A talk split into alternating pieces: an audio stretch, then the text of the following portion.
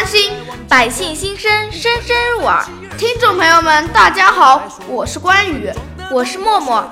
今天是二零一五年三月三十日，星期一。嘿，关羽啊，怎么感觉你这么开心啊？当然啦，好久没有跟听众朋友们见面了，这还是开年过来的第一期节目呢，我可想死大家了。是啊，不过在这里要跟广播前的听众朋友们说声抱歉了。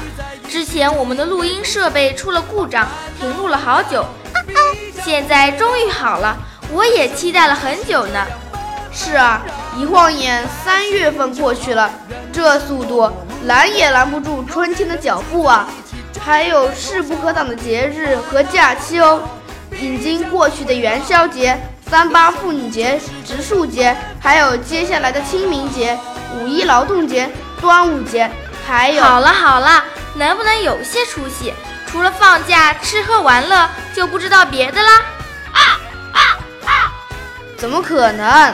好歹我也是新闻广播人出身，无论身在何处，还是为了搜集一妈妈的新闻的。哦，那你来说说。你搜集的哪些新闻呢？有很多啊，我们从春开始说吧。一阵春雷之后，上周我们迎来了一个星期的好天气。在这样的天气里，好多人也按捺不住了，出去进行了很多活动，比如踏春啊、放风筝啊。放风筝，我想起了一个关于放风筝的新闻呢。是你说还是我说啊？好吧，那你说吧。哎。女人就是烦。说是三月十六日，在越南胡志明市，一名五岁的小男孩在放风筝场地和母亲一起卖饮料时发生的悲剧。这名小男孩名叫范明达，当时他的左腿意外被一个巨大风筝缠住，巨大风筝升空后将孩子带上了二十米的高空，随后风筝线断裂。范明达从空中摔下来，受到致命伤害，好可怜啊！一条无辜的生命。这个视频当时在网上疯传啊，我也看到了，场面真是触目惊心。是啊，范明达的姑姑目睹了整个过程，她说，当时每个人都在看着他们放风筝。由于天气问题，这个风筝已经掉落地面两次了。一根风筝线落在范明达母亲的饮料摊，还打翻了很多饮料。范明达跑去收拾掉落的饮料时，左腿被风筝线缠住了，才会有这样的事。我记得当时在视频里还有很多人在看着呢，大家都在惊恐的尖叫。落地后，范明达还活着，可惜送到医院后不治身亡了。当时他们在放风筝场地上做好了相关措施。以避免发生这样的事情，但是仍是有一名小男孩被忽视了，所以大家不管是出去踏青，还是做其他活动，都要以安全为主。关羽说的没错，不管做任何事情，安全是第一位的。不过自身的道德素质也是必不可少的。你看到了什么新闻，让你有如此感慨？咱们俩啊，真是越来越默契了。不错啊，春天让人们开始褪去厚重的衣服，踏上出游的脚步。很多小动物们开始要萌动了，花儿们也开始争相斗艳了。特别是桃花，说是三月七日，福州国家森林公园的桃花次第盛开，不少市民趁着周末带着亲朋好友一起观赏。这本来没什么。可是，在赏花的同时，也出现了不文明的一幕，引起了不少游客侧目和气愤。是摘桃花吗？比这个还要过分。七日下午，记者在森林公园桃花林中注意到，有五名女游客带着四名小孩在赏花拍照。为了拍到想要的桃花雨，其中一名年长的妇女抓住树枝，不停地使劲摇晃。大量花瓣随风飘落，更可气的是，拍完照片，几个人就围上去欣赏，脸上满是笑容。他们若是觉得拍摄效果不好，还使劲摇树，这样的行为居然还有其他旅客一起加入。这是摇碎了一地的节操啊！是啊，有网友和你有一样的感慨，有的网友还说“桃花无缘笑春风”。不过周围还是有许多旅客对他们感到气愤。可是妇女竟然回答说：“花总是要落的呀。”她这一举动引得四个小孩有样学样，一个孩子甚至把自己挂在树上晃，结果一根较细的树枝被硬生生的掰断。虽然大部分游客都能做到文明赏花。但有少部分游客存在扯树枝、摘桃花、爬树等不文明行为。这样的行为不仅对花草树木造成了伤害，更是为其他的旅客，甚至是他们的孩子做一个坏榜样。现在很多出国旅游的国人，当地的旅客并不欢迎，甚至有些地方还列出了不允许中国人进入的标志。香港人民更是把我们大陆人当成强盗和流氓，展开了不让大陆人自由进出香港的行动。是的，虽然不是每个中国人都是这样，但是正因为总有这样的人起头做不文明的事情，才会有别人这样抵触的心理。我们还是要以身作则，做好自己。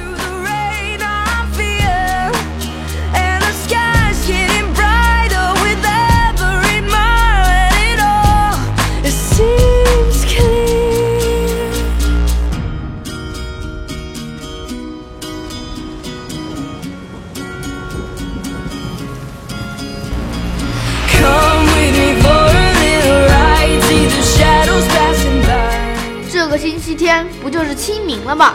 我们来聊聊清明吧。好啊，我知道一些清明节的习俗，我来讲给你听吧。中国历史上寒食禁火、祭奠先人早已形成了习俗。唐朝之后，寒食节逐渐弱化了，而清明节扫墓祭祖成了此后持续不断的节俗传统。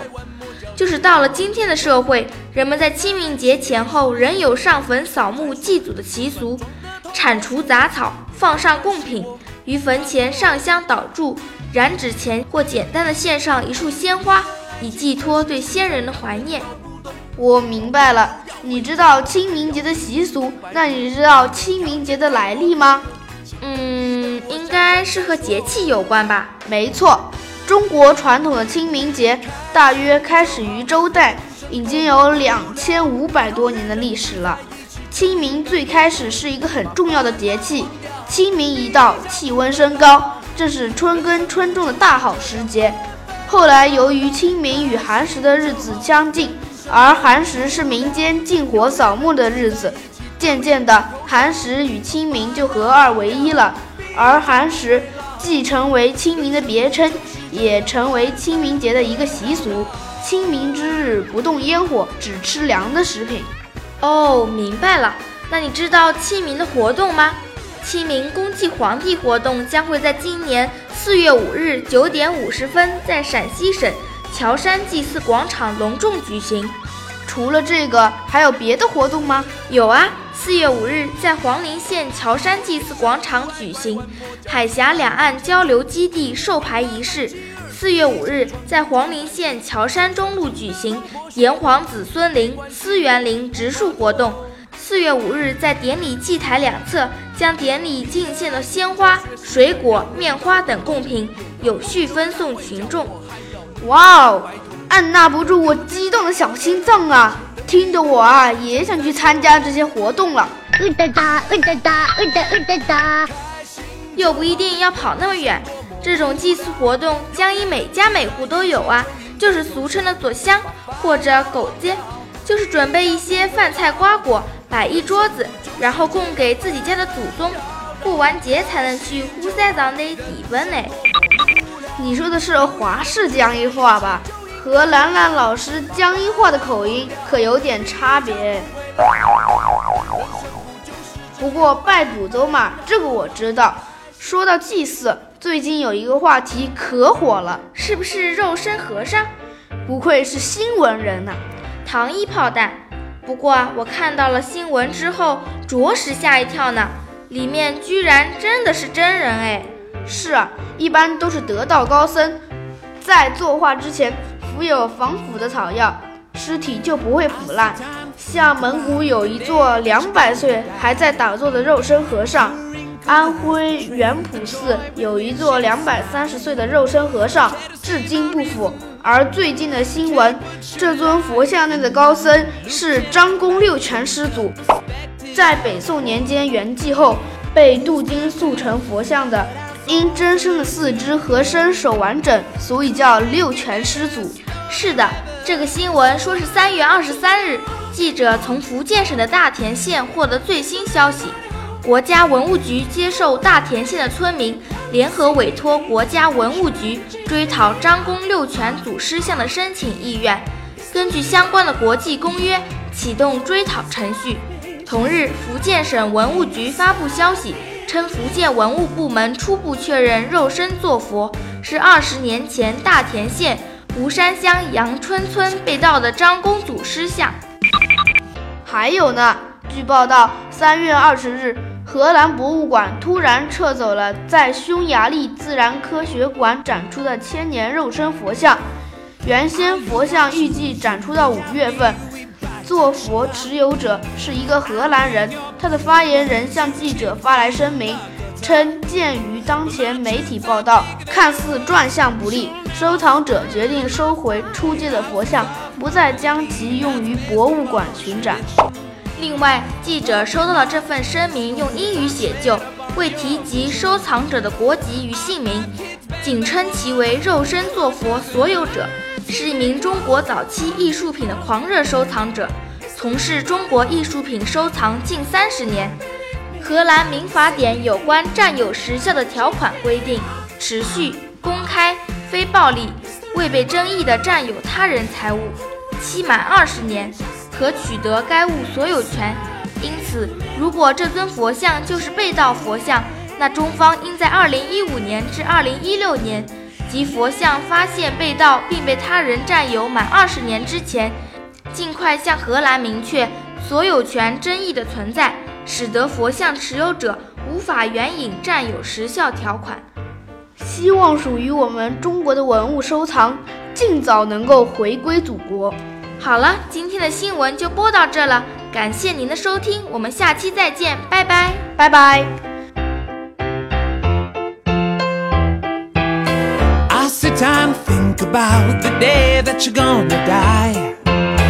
your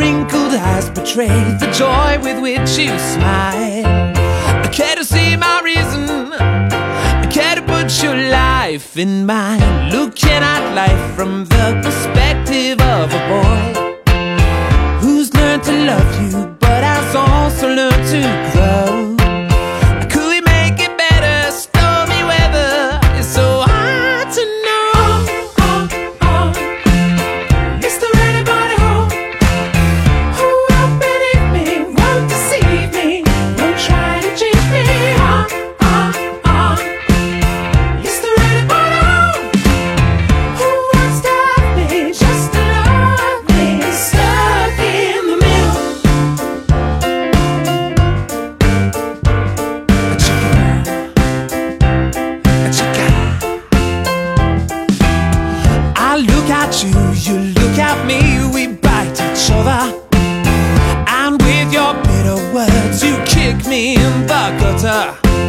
But my troops are bigger than yours. You'll never stand my fight. Ours is a family that's based upon tradition.